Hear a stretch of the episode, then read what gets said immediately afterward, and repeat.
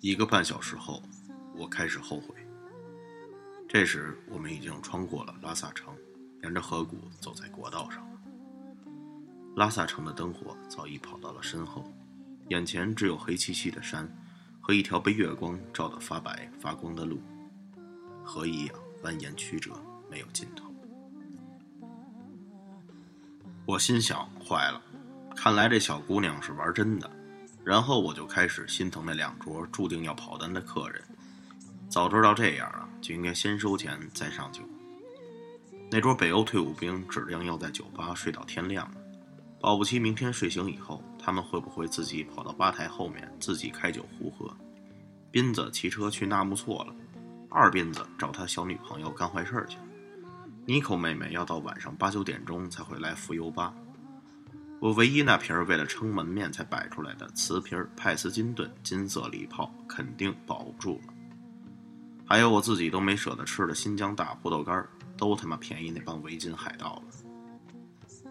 不一会儿天就亮了，我实在是累了，就赖在路边呼哧呼哧的喘粗气。开始有一辆车路过我们身边，呼呼的卷起一阵阵汽油味的风。我又冷又饿，掏了半天，从裤兜里掏出一块阿尔卑斯奶糖，立马飞快地塞进嘴里。一抬头，他没事人一样，默默地站着看着我。我瞅他的鞋，我说：“哎呦，厉害呀你！穿个小靴子还能走这么远，你属藏羚羊呢你？”我逗他，他也不接茬只是拿鞋尖踢地上的石子，踢了一会儿，自己跑到路边伸出一只胳膊开始拦顺风车，他有个美丽的背影，修长的腿，纤细的脖颈和腰，看起来很好吃的样子。我嚼着糖看着他拦车，心说厉害呀，看来技术娴熟，经验老道，是个拦顺风车的老手。没过一会儿，我们搭上了一辆开向后藏方向的中巴车，开车的是藏族人，满车都是藏族人。我挤在一个老阿尼旁边，老人家一身的羊肉味儿，和所有藏族老人一样，不停转着手里那个一尺多长的长经筒。车每次一个转弯，他手里的转经筒的坠子就狠狠地伸在我的腮帮子上，我给扇急了，又不好和老人家发火，只好每扇一次，我就大声喊一声“丹马泽走”。我每喊一次，老人家就笑笑地看我一眼。后来还伸过一只手来抚摸我的脸，说：“哦，好孩子。”他这时候终于有了一点笑容，他往旁边挪了挪，给我让出点空间躲避流星锤。我紧贴着他坐着，心说：“这姑娘怎么这么瘦啊？隔着衣服都感觉到骨头硌人。”我想起一件事，我就问他：“你叫什么名字？”他玩着手指说：“别问了。”问了我也不说。我说好吧。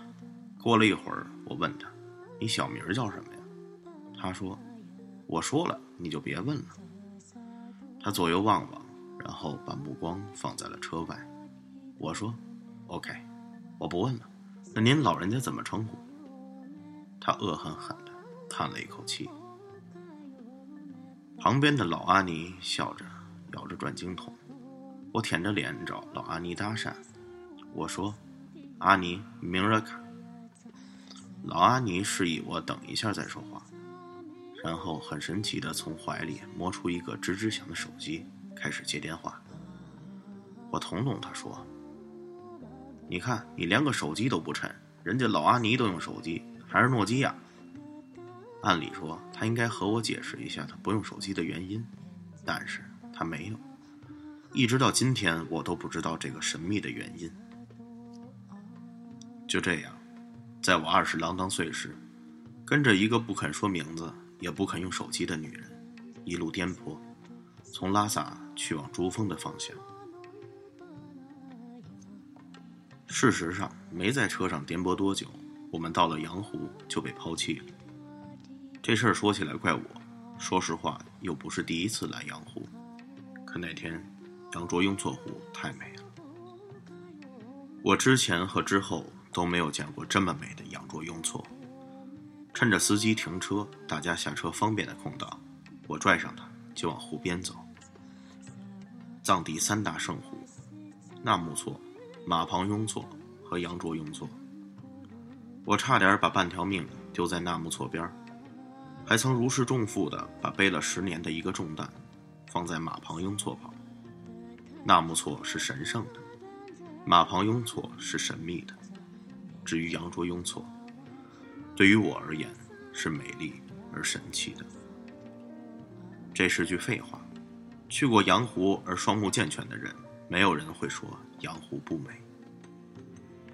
那天羊湖雾气缭绕，美的和假的似的，比大明湖美多了，比喀纳斯湖美多了，比西湖美多了。那不是水，是整个一大块要命的玉石啊！悠悠的碧色，静止的水面，水面静止的你觉得那哪是液体，简直就是固体。人要一直走到离湖面快五六米的地方，才能看到微风吹皱的一点点涟漪，微微颤颤的。那湖水像是有弹性的。我和他说：“今天这湖怎么和一大碗猕猴桃果冻一样，简直可以拿个大勺挖着吃喽！”他啧啧啧的感叹着，我也啧啧啧的感慨着。我们就站在湖边啧啧啧的感慨着，感慨了很久。羊湖是神湖，我跪在湖边磕了长头，祈祷羊卓雍措达钦姆大湖主保佑我们接下来一路平安，别出车祸，零件完好的到达珠峰。然后我们踩着石头往回走，这时候发现坏了，车跑了。所以说啊，羊卓雍措真是个法力无边的神虎，我只不过祈祷别出车祸。人家羊卓雍措达钦姆大户主很负责任的，从根儿上解决了问题，直接把车给我弄没了。车上的人啊，应该喊过我们，估计是我们走得太远，又站在水边，所以没听到。现在就是想让老阿尼的转经筒扇我，也扇不着了。我说怎么办啊？我饿了。他指着羊卓雍措说：“吃吧，果冻。”后来沿着湖走了一会儿，看见一个新开的小饭铺，专门卖鱼的小饭铺。我们俩绕着铺子转了一圈，又开始啧啧称奇。羊湖是神湖，藏民把所有的鱼都当成龙王的子孙，从来不吃。所以不论湖里面的高原里有多么肥美，也没人煮它们。藏地原住民不吃鱼是个基本常识。这家小鱼馆的出现让我们很惊奇。我咽着口水说：“你看，这棚子连扇窗户都没有，肯定是怕不吃鱼的信徒来砸。”烧鱼的味道飘出来，他也开始咽口水。我说：“你吃吗？”他摇摇头说：“你不吃，我就不吃。”我说：“那我吃不吃？”他说：“好吧，那咱俩赶路吧。”恩公，不吃鱼，咱炒个菜也行啊，下个面条也行啊。谁知道前面还有没有饭店了？难道还要绕着湖跑到南岸桑丁寺去找女活佛化缘不成？我拽着他进屋坐下，其实算不上屋子，只是个棚子，紧挨着就是厨房。我在油腻腻的桌子上给他画了个羊卓雍措的环湖路线图，给他讲。如果我们去桑丁寺找吃食的话，大约会死在哪个位置？我说：“你看，羊卓雍措是个蝎子形的。”厨师兼服务员过来点单，一口川普。朋友，你们打算来几斤的鱼？我说：“我们不吃鱼，只来两碗面条，吃吃就好。”服务员掐着腰说：“哦，要吃鱼的话，面条五块钱一碗；不吃鱼的话。”面条二十一碗。唉，我们吃完面条后，很想把面碗一起带走，他把我拦住了。付完面钱，我身上只有十块钱了。那个服务员很坏，找了我一张五块的，剩下都是一毛一毛的，看起来很厚一袋很富有的样子，闻起来一股子生鱼腥气味儿。他很客气地说。你身上的味儿太大了，走路的时候离我远那么一点点可以吗？我真的很委屈，很委屈。我说，你刚刚才吃了我一碗面，做人怎么这么没有节操啊？他很迅速的把四个口袋都翻了出来，翻出来一块口香糖，一串钥匙，一本护照，一个小卡片相机，还有我那把英吉沙短刀，然后就什么都没有了。